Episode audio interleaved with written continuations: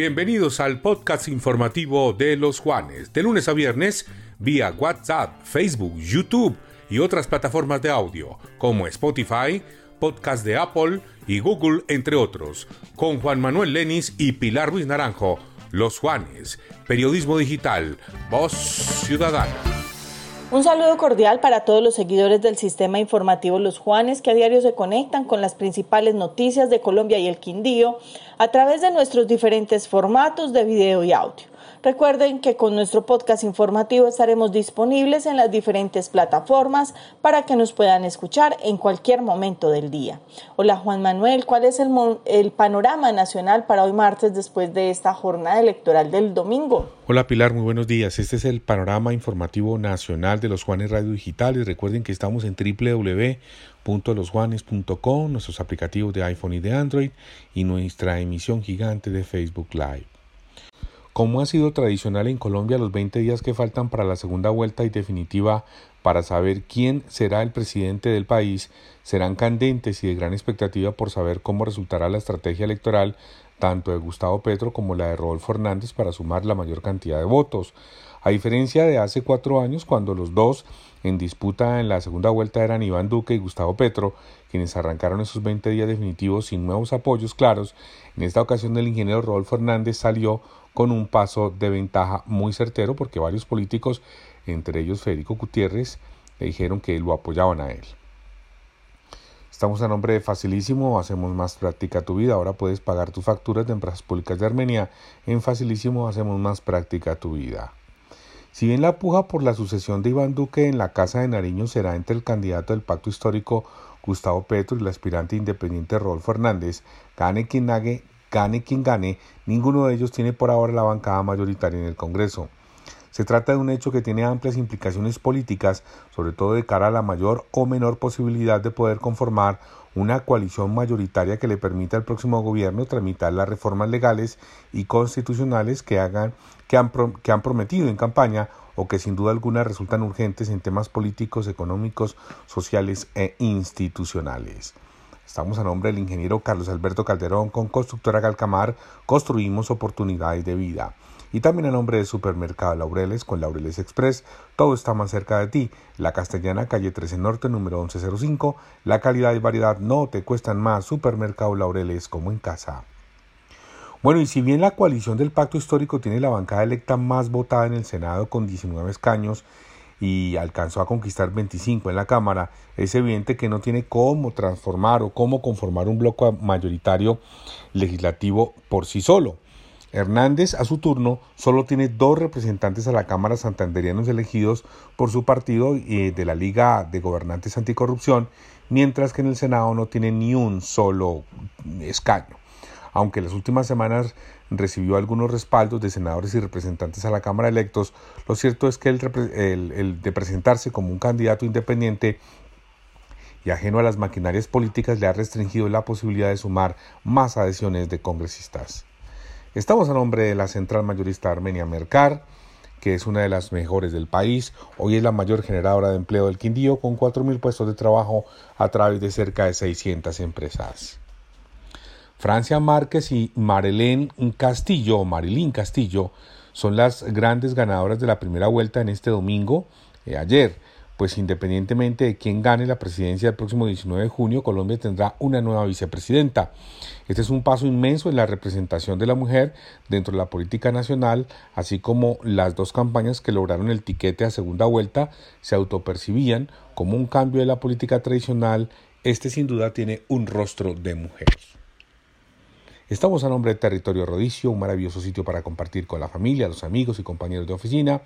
Disfruten Territorio Rodicio, kilómetro 3 vía Armenia Pereira, la mejor parrilla de la ciudad.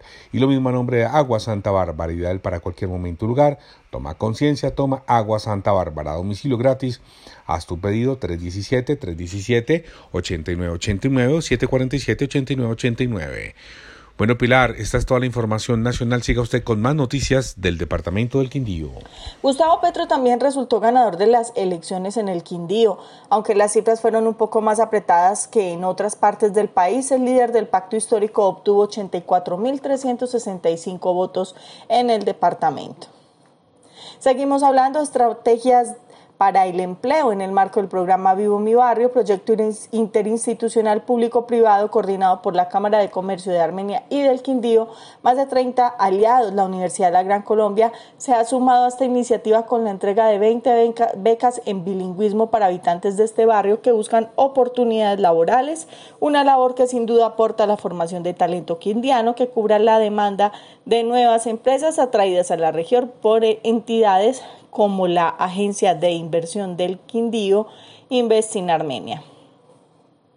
Sin duda el gran palo político de ayer, del domingo, fue el resultado del ingeniero Rodolfo Hernández en el, en el Quindío, quien obtuvo más de 80 mil votos, lo que es una excelente votación para una persona que por primera vez propone su nombre a nivel nacional.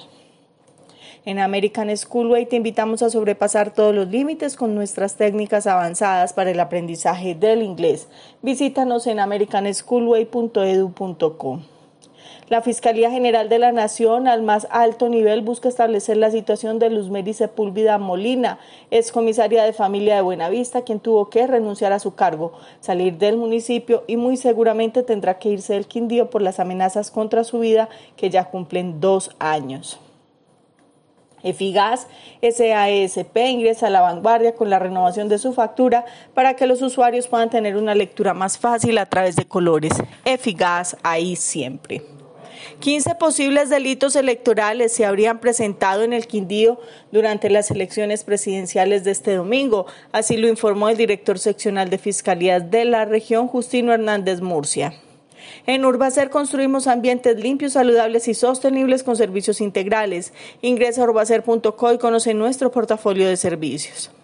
Después de presentar ante la Secretaría de Salud Departamental el informe requerido para la reapertura del servicio de consulta externa en el Hospital San Vicente de Paul de Salento, la entidad lo devolvió con nuevos ajustes en los cuales se trabaja por parte de la gerente y su equipo de colaboradores. Cinco mundos nuevos en travesía, cinco continentes al galope en Panaca, primer parque temático agropecuario del mundo y el más grande de Latinoamérica en Quimbaya. Juan Camilo Pinzón Cuervo, alcalde de Pijao, presentará un proyecto de empréstito ante el Consejo del Municipio por 400 millones de pesos para invertir en el hospital local Santa Ana. Armenia avanza en su actualización catastral, lo que permite instrumentos necesarios para una mejor asignación de los recursos públicos, información importante en gestión del riesgo. Armenia se proyecta con base en las necesidades de los cuyabros, un trabajo que realiza la Alcaldía y Catastro Bogotá. Actualización catastral, equidad y desarrollo para todos. El 10 de junio de este año continuarán las 10 las audiencias eh, bajo el Estatuto Anticorrupción que adelanta la Secretaría Jurídica del Quindío en contra del operador del PA en el departamento. Liliana María Sánchez, secretaria de Educación, aseguró que continuará con la entrega de informes de las irregularidades al área jurídica de la Administración porque todavía se presentan incumplimientos en la entrega de los productos para los más de 11.000 estudiantes. Bueno, estas son algunas de las principales noticias que marcan la agenda informativa en el Quindío. Recuerden que pueden permanecer conectados con todo lo que sucede a nivel nacional y local a través de nuestro canal de los Juanes y toda nuestra variedad de plataformas en Facebook, Twitter, Instagram y por supuesto en losjuanes.com. Nos escuchamos mañana. Un feliz resto de día.